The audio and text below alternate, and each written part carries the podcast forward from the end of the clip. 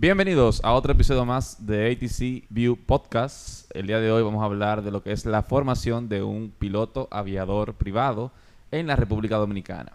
Para esto contamos hoy con nuestro invitado especial, Brian Corona. Bienvenido, Brian, a nuestro podcast. Muchísimas gracias, Fran, eh, Brady y Luis Miguel por invitarme a su podcast. Como dijo Fran, actualmente soy un piloto privado en proceso de convertirme en piloto comercial. Antes de iniciar con el tema principal, siempre tenemos la curiosidad de saber cómo te iniciaste en la aviación, cómo fue, si fue algo de pequeño, si tu padre te introdujo a la aviación, cómo te enteraste de, eso, cómo formarte como piloto, qué te animó. Bueno, pues todo se remonta a la edad de tres años. Cuando tenía tres años, eh, yo nací en España y mis padres y yo veníamos mucho a República Dominicana y tocó la coincidencia de que siempre que veníamos para acá, el piloto al mando del avión era el capitán Chamorro. Entonces, un día decidí decirle a mi padre que, con tres años, decidí decirle que quería ser como el capitán Chamorro cuando yo fuera grande. Entonces, desde esa edad vine cultivando, por así decirlo, el, el amor por la aviación. No era como los otros niños que les gustaba era jugar con carritos o lo que sea, sino simplemente aviones. No quería saber de otra cosa. Qué interesante. Sí, se parece a alguno de aquí.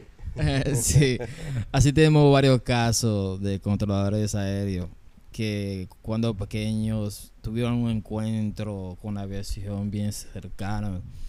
Lo cuentan así, de esa forma, con esa infancia, con, esa poca noción de las cosas que está pasando a su alrededor, pero emocionante la aviación. Del primer momento en que, en que tú entras en contacto, ya se da tan eh, es fascinante. O sea, Totalmente. Eh, esa magia de que va entre las salas, eleva, eleva ese aparato tan pesado de metal, es, es increíble. Bueno, y una preguntita también, ¿cómo sería ya cuando te... Porque estábamos hablando cuando eras más pequeño, cuando eras un niño, ya así es. cómo te involucraste eh, directo a la aviación. Bueno, pues todo se remonta eh, con los simuladores de vuelo en, en, los- en las computadoras. Conocí un grupo que había aquí en República Dominicana, o hay todavía, que se llamaba ABL, que era aviación, Aviadores Virtuales Latinoamericanos. Y conocí por ende también a la división de vuelos en línea dominicana, que se llama IBAO Dominicana. A través de esto, eh, conocí muchas personas que estaban relacionadas con lo que eran las escuelas de vuelo. Empecé a nutrirme más de lo que eran las escuelas a nivel nacional, las Santiago, las de Punta Cana, las de aquí, hasta que tuve la edad suficiente de empezar el curso de piloto privado, que fue a los 16 años. Bien, excelente. Y ahora entonces que mencionamos el, el- el curso de piloto privado, eh, háblanos un poquito más sobre eso también, sobre cómo uno puede ser piloto privado, qué, qué hay que hacer para ello, cuáles son los requisitos. ¿En qué cuál te formaste? Bien, yo me formé en la escuela eh, Soler Mórgenes García, apodada o el- por el acrónimo SOERGA. Empecé haciendo el curso sa- sabatino, el, el cual tomaba cuatro horas diarias. Entonces los requisitos que, que pedían simplemente era tener por lo menos 16 años para empezar la teoría, haber por lo menos tener un conocimiento básico de matemáticas y eh, estar finalizando bachillerato. Entonces, cuando reúnes estos requisitos, puedes entrar a la escuela a realizar la teoría. Y la teoría son eh, una cuestión de 23 exámenes, más eh, el examen final y un examen oral. Wow. Entonces, Bueno, cabe mencionar ahí, que habla de la teoría, que tú eres instructor. ah, sí, también soy instructor de teoría aeronáutica. Duré unos años trabajando en Soerga también. Y eh, por razones personales tuve que dejarlo. Excelente, bien. El, eh, para que lo no conoce, Brian es el afamado piloto del Hotel India 828. La famosa aeronave local, Hotel India 828, que realiza muchos vuelos en el, en el país. El más querido. El más querido por los controladores de tránsito aéreo. Es una aeronave conocida localmente porque por las prácticas que realiza la Así aeronave, es, eh, así es. Es sobre- una de la- de las aeronaves que más se mueve en todo el país. Y participación también en los fly-in. Correcto, Así es. nunca falta. El bien. 828 siempre está presente ahí. El 828 siempre tratamos que esté en todos los, en todos los eventos y, y que no falte, ¿no?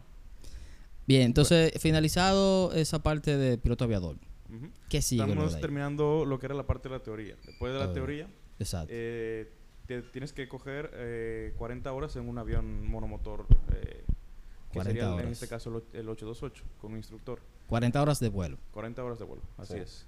De las cuales eh, hasta los 15 horas eh, es con instructor y en las 15 horas se hace lo que se llama el afamado soleo, que es la Bien. primera vez que tú vuelas solo. Y después se van alternando entre vuelos tú solo o vuelos con el instructor hasta finalizar. ¿Qué sentiste en ese primer vuelo solo? El la primera vez un poco nervioso porque era una experiencia totalmente nueva. Nunca tampoco me había montado en un avión eh, pequeño, simplemente aviones de aerolínea y cosas así. El, el primer día cogí un poco de, de nervios porque el instructor me soltó el avión desde el primer momento. No me dijo, ven que te voy a, dar- a enseñar cómo se hace, no. Me indicó, haz esto y esto y esto, despeguemos, volemos y aterricemos. Fue un poquito nervioso, pero al final, cuando terminó el vuelo, no me lo podía creer que yo había volado un avión. Perfecto, bien. No sé si ustedes vieron el caso reciente de un muchacho, su primera práctica con, Con- instructor, Oh, Así es. sí. correcto, y al instructor entonces le dio un infarto. Así es, falleció en, el vuelo. Falleció durante el vuelo y él tuvo que, desde esa primera hora, su primera lesión, eh, maniobrar la aeronave y lo pudo llevar a tierra, sano y salvo. Con ayuda del controlador, que lo estuvo en cada momento diciéndole, levanta un poco la nariz, levántala todavía, todavía. Exacto. lo fue guiando y lo llevó hasta la pista y aterrizó bien. Así es. Bien. Tremenda Increíble. Qué, experiencia. qué bueno que aquí no fue el caso. Si No, hubiese digo- estado- digo, qué bueno que no fue el caso con Brian en este sentido. Ah, no. Ah, claro que no, no, no, sí, sí. Qué bueno que no, ese no fue tu caso. Sí, continúa entonces, Brian. Entonces, luego de. te- nos quedamos en soleo esas primeras horas. Sí, después 40 del horas. soleo vienen lo que son las prácticas de navegaciones al- alrededor del país. Lo que hace la- la el programa de Suerga es que empieza haciendo vuelos a las Américas. Te vas un día con el instructor, al otro día te vas solo. Después te vas a la Romana y el mismo patrón. O sea, te vas primero con el instructor y después solo y a Catey. Esos son principalmente los tres, cuatro aeropuertos que vas a conocer siendo haciendo las, las prácticas de piloto privado. En Suerga, claro, es el caso. En Suerga. Eh, Luego, y- una vez entonces se termina esa parte, o sea, ¿cuál es el proceso a continuar luego de la de que ya te, te dan tu, tu certificado como piloto de monomotor?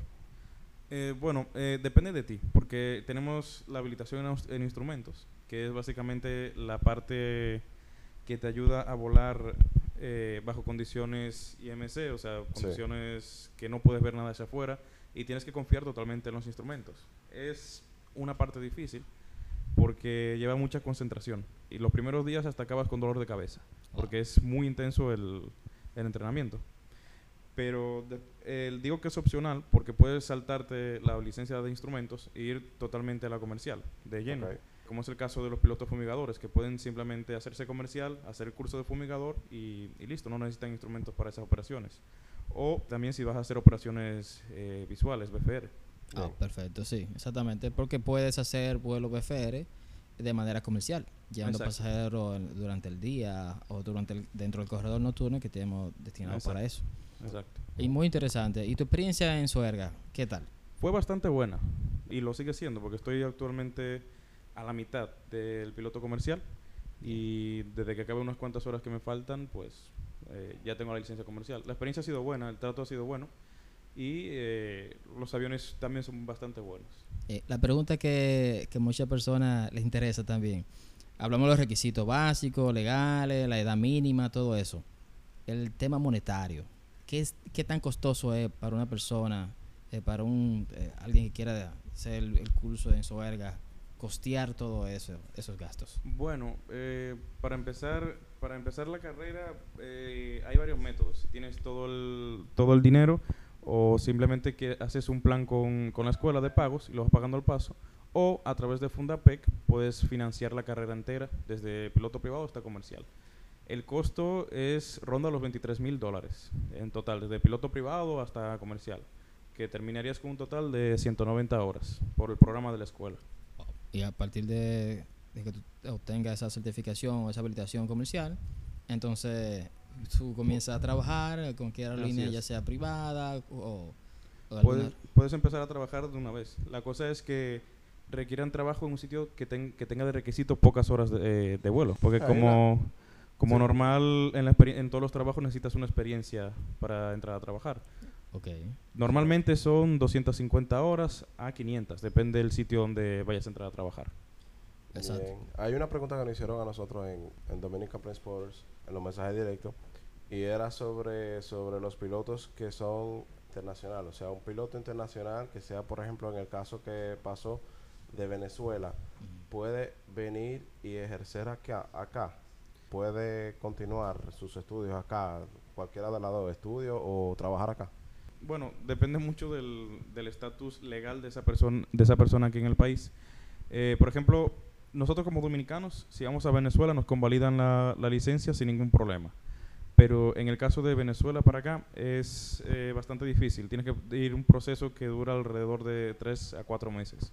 Eh, te hacen hacer un, un examen de regulaciones y un examen de espacios aéreos para convalidar tu licencia. Ah. Bueno, eh, además de estas licencias que hemos estado comentando, también existe la bimotor, poco conocida y también no todas las escuelas lo dan. Actualmente en Alas es una de las pocas escuelas que está ejerciendo la habilitación bimotor, que la bimotor cuenta con 10 horas, en las cuales, como dice el nombre, el bimotor es un avión de dos motores. Tienes que hacer varias emergencias, cumplirlas bien, hacer navegaciones y, y ya, dentro, normalmente no se llegan a las 10 horas. Si el, el instructor ve que con 8 ya es suficiente para mandarte al chequeo del IDAC, pues eh, nítido. Terminamos. Perfecto. O sea que al final de cada habilitación viene un inspector de, del IDAC, un inspector de vuelo, a verificar realmente que esos conocimientos son válidos. Así es. ¿Alguna experiencia que tú quieras contarnos en tu desarrollo como piloto? Algo jocoso, algo, no sé, que te haya asustado o marcado durante tu experiencia aquí que no quieras contar?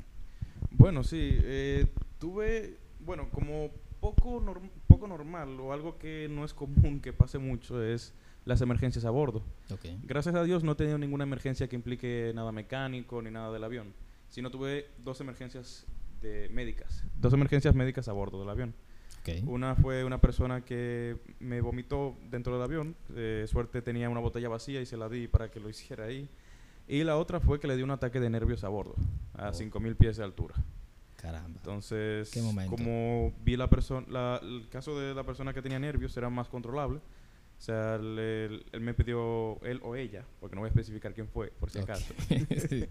Eh, me pidió que si podía bajar un poco porque íbamos un poquito alto, o sea, 5000 pies para coger un poquito de fresco. Y me dice, no, no, no puedes bajar un poco. Y yo, mira, si llegamos más rápido, estamos más frescos. Entonces, eh, salí de- ese día era de Ligüero a Punta Cana. Y sobre las Américas me tuve que devolver porque ya la persona, yo lo estaba viendo que tenía las manos todas sudorosas, temblando como cosa loca. Y le dije a la Torre de las Américas que me iba a devolver a, a Ligüero. Preguntaron que si era necesario que tuvieran equipos de ambulancias en la pista y todo eso. Y yo dije, no, no, no, no se preocupe que es algo que desde que aterrice se le quita a la persona. O sea que en, en ambos casos tuviste que retornar a la estación. Así es, así es. Emergencia médica. Curiosamente, ambos casos me ocurrieron en la ruta de Higüero a Punta Cana. Y Güero Punta Cana. o sea que nunca llegaste a Punta Cana. Nunca llegué a Punta Cana. Y nosotros No, no. esperándolo allá. Sí. No, no. Caramba. Ni Fran, ni Brady, ni Luis Miguel me querían, por allá era.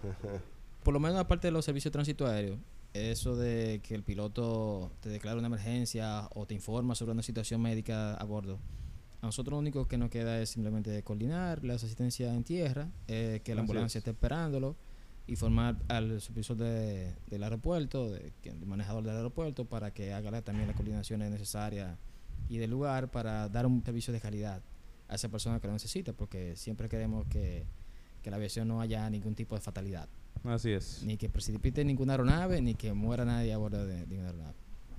Eh, bien, Brian, aparte de Soerga, que es la escuela donde tú estudiaste, ¿qué otras escuelas en el país ofrecen el curso de piloto privado? Bueno, de piloto privado eh, son unas cuantas de las cuales tengo conocimiento que estarían en Alas, que es básicamente la competencia de Soerga aquí en Santo Domingo. En Alas te ofrece igual que Soerga, desde piloto privado hasta comercial. Y lo que estamos hablando ahorita de la bimotor.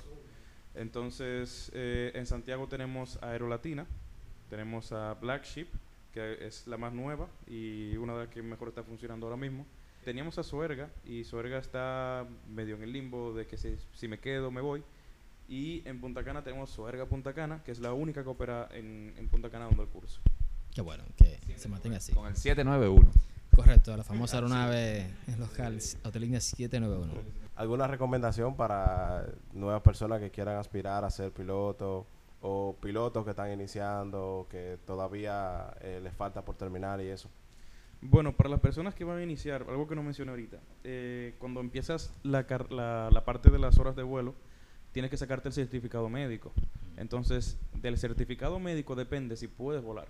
Entonces, yo les recomiendo a todas las personas que antes de iniciar ni siquiera la teoría, que saquen su certificado médico y se den cuenta que están en óptimas condiciones para el vuelo. Porque puede ser que la vista sea un obstáculo, el cual puedes, tiene cierto límite, pero no es muy bajito. Eh, y otra cosa importante es la sangre, cómo tú te encuentres a nivel de colesterol, del corazón. El tórax también tiene que estar en, en óptimas condiciones para ejercer la, la carrera de, de piloto privado. Y un certificado médico que es validado, en el caso de nosotros son cada tres años. El de Eh, nosotros hay tres categorías, que está el de piloto privado que se, ejerce, que se da aquí, es el categoría 2, que te dura 36 meses o 3 años. Eh, también el categoría el categoría 1, que es el para piloto comercial, ese tienes que renovarlo anual. anual. O sea, hay que tener salud para que no le pase lo que sucedió con el instruido en su primera sesión, que el pobre instructor le dio un infarto, Ah, que en paz ah. Así es, así es. Esa es una de mis recomendaciones, que primero saquen su certificado médico para que no vayan a hacer una inversión tan grande para después no poder seguirla. O sea, que no hay excusa para no ser piloto. El que tenga el deseo puede hacerlo con o sin dinero. Está la fi- el financiamiento ahí disponible. Así es. Está en las escuelas. O sea, que si usted tiene el sueño de ser piloto y quiere lograrlo, eh, diríjase a una de esas escuelas, que busque los contactos. No, y, ta- Google. y, y tan personas como Brian que, que pueden también dar la facilidad de orientar.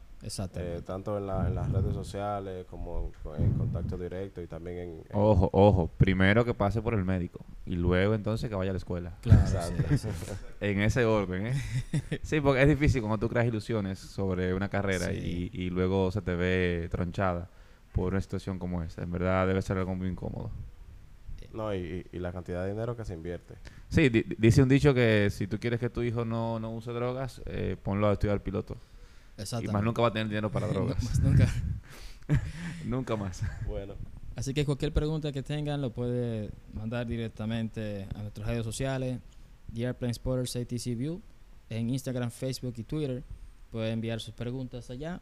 Eh, si tiene algún tema específico que quiere que hablemos, también lo podemos, eh, nos pueden sugerir, eh, lo planteamos y lo conversamos aquí. Así que Brian, te dejo con la despedida. Eh, bueno, eh, mi Instagram, Brian Coronas, Brian con latina y con Coronas con S al final. Cualquier pregunta, también tenemos al mando del Escuadrón JBQ, que es un pequeño aeroclub que muchos jóvenes de aquí de la República Dominicana nos han ido uniendo y estamos intentando despegar la aviación local dominicana. Interesante eh, el rumbo que ha tomado la versión dominicana. Eh, Luego en otro episodio hablaremos de eso, de lo que ha pasado los últimos 10 años con la versión dominicana, desde esos vuelos que se hacían a Samaná hasta el surgimiento de una aerolínea local. bueno, ya saben, cualquier cosa nos envían por privado y les responderemos. Que pasen feliz el resto del día. Hasta la vuelta.